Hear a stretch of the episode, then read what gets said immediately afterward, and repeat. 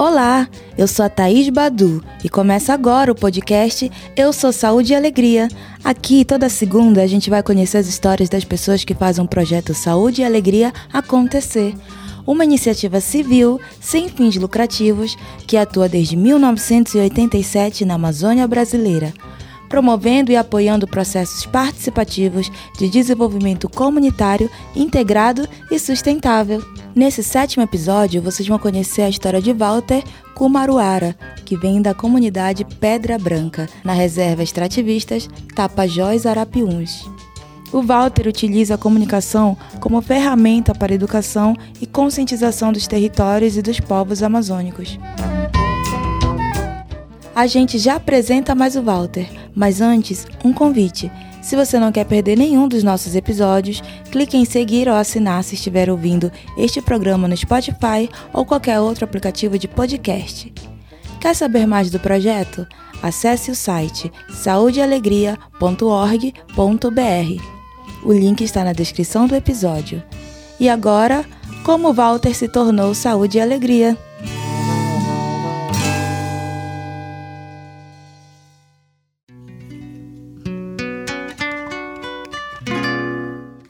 Quando Walter conheceu o Sol de Alegria, ele era bem novo. Foi quando ele ainda vivia na comunidade. Quando eu tinha ali no entorno de uns 9 anos de idade, né? Foi quando começou a ter algumas atividades mesmo sobre o direito das crianças e dos adolescentes, né? Que era o, que era o ECA naquele tempo, né? E que hoje ainda existe. É, eles faziam algumas atividades já aqui na, na nossa comunidade, né? Com o barco hospital também, né? Que prestava serviço para as comunidades de, de saúde. E tinha a parte das crianças, né? Que a gente que estava na escola, a gente sempre tinha algumas atividades, né? De escovar o dente, né? É, até mesmo da parte de higiene, né? Que se tinha naquele tempo. Ao sair de Pedra Branca para estudar, Walter foi indicado pelo PSA a fazer parte de um projeto no qual ele começou a trabalhar em diversas comunidades. E aí, depois de um tempo, tive que sair daqui da comunidade, né? Por conta dos estudos também, tudo isso. E aí eu saí daqui. Eu fui para a cidade e aí lá eu fui indicado também pelo Saúde e Alegria para participar de um projeto que era o IPAS Brasil, que trabalhava com um grupo de jovens, que era o grupo de apoio dos adolescentes na Secretaria de Saúde, que falava, a gente trabalhava saúde sexual e saúde reprodutiva né, da juventude, falava sobre drogas, violência, né, gênero. No meio disso, interessado em levar notícias da comunidade para além do entorno, Walter atuou como repórter. E aí eu virei um, um arte educador. Dentro disso tudo, fazia ainda a parte de repórter daqui da comunidade, né? Que era essa parte que o Saúde e Alegria também incentivava, né? Que era eu via muitas pessoas, ah, mandavam notícias pro programa de rádio, eu, eu ouvia e tipo não saía coisa da minha comunidade. E aí foi quando eu disse, pô, vou começar a fazer também. E aí mandava as notícias daqui da comunidade. Ah, o, o, alguém tá construindo barracão da comunidade, alguém tá vai ter trabalho comunitário, porque era isso, que são notícias também, né? Que são correio comunitário. E aí a gente começou a fazer esse trabalho. Walter se interessou muito pela arte educação e foi questão de tempo para se tornar arte educador voluntário. Começou a entrar o programa de assistência técnica nas comunidades. E aí eu já trabalhava com crianças, né? E aí eu comecei, tipo, ah, a galera do Saúde e Alegria vinha, e aí eu também já, tipo, já trabalhava com nessa parte de arte educação com as crianças, com brincadeiras, essas coisas todas. Nas comunidades onde o Saúde e Alegria levava assistência técnica, eu trabalhava fazer com que as, é, as crianças entendessem o tema que eles estavam trabalhando lá de um outro jeito. Sempre em movimento, Walter passou a atuar como mobilizador das comunidades.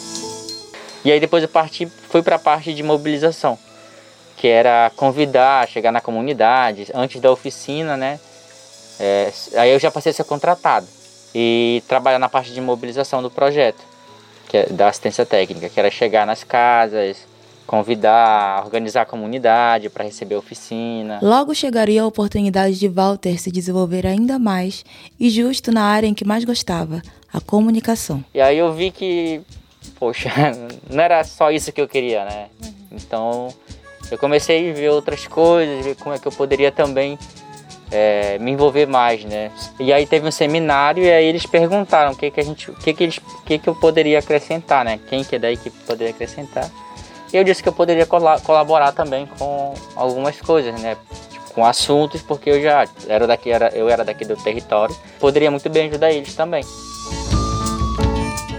Já interessado em usar a tecnologia audiovisual como forma de mostrar uma outra narrativa sobre a região amazônica, Walter teve sua primeira experiência em uma cobertura colaborativa. Teve, começou a ter seminários para fora, assim, para falar sobre a Amazônia, são Paulo, Rio de Janeiro. É, e eu já, já fazia alguns vídeos, fotos aqui também, né? E aí a primeira viagem foi para participar da, da programação, né? Para montar a cobertura colaborativa do, da Conferência Nacional da Juventude, que foi em Brasília.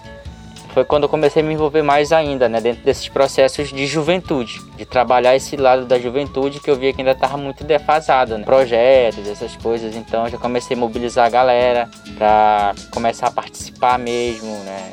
vim, comecei a entrar no, no, no Barco Hospital Abaré também para dar trazer essas oficinas de comunicação, criar radionovela, fotonovela, né? tudo isso a gente trabalhou bastante, voltado para a questão da saúde, né? da prevenção. As áreas de atuação de Walter são tantas que é difícil resumir em só uma coisa. Em 2018, ele criou o coletivo Jovem Tapajônico. Que eu via que precisava uma coisa a mais para que realmente a gente fizesse o que a gente queria. E aí a gente criou esse coletivo que está até hoje, né, que é o coletivo Jovem Tapajônico, que trabalha muito a questão do território. Né?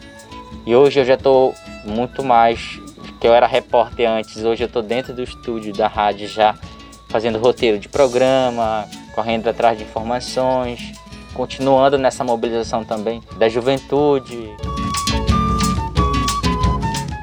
Trabalhar com a juventude é praticamente uma missão que Walter se deu porque é na educação que ele enxerga as possibilidades de futuro para o território e para as comunidades.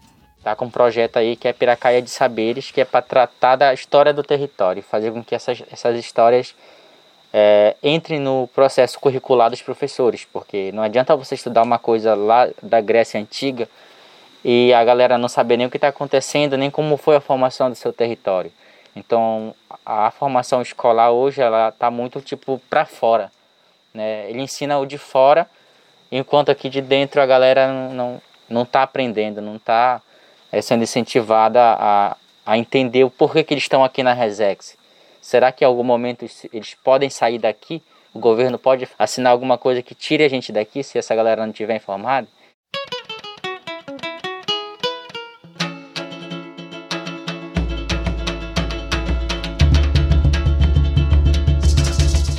Não é à toa que Walter se apresenta como mais que um técnico de campo, mas como um educomunicador.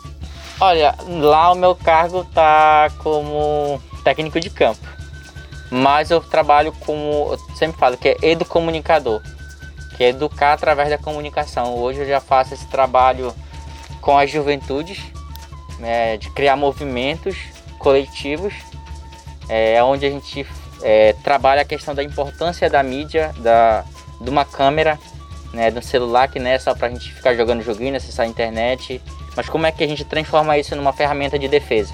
Com a educação, Walter quer conscientizar a juventude das comunidades sobre sua história, bem como promover uma nova visão sobre a Amazônia e os povos originários.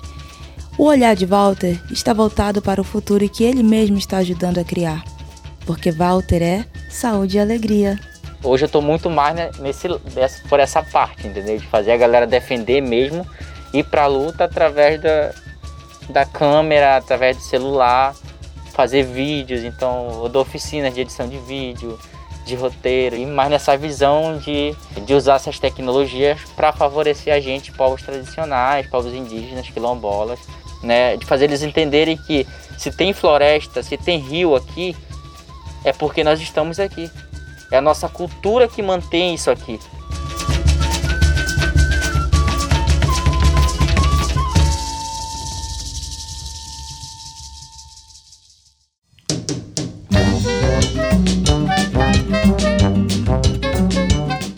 Muito interessante a história de Walter, né? Mas ainda tem muita coisa boa vindo por aí. No próximo episódio dessa temporada, a gente vai contar a história de Fábio Pena. O Eu Sou Saúde e Alegria é apresentado por mim, Thaís Badu. A reportagem é de Júlia Dolce. A captação, Priscila Tapajoara. Quem faz a mixagem e edição de áudio é o Ricardo Terto, com músicas do coletivo Da Juvencio. A arte do podcast é de Vanessa Campos, a coordenação editorial é de Priscila Cota e Samela Bonfim, e a coordenação geral é de Fábio Pena. Eu espero vocês na próxima semana. Um abraço e até lá!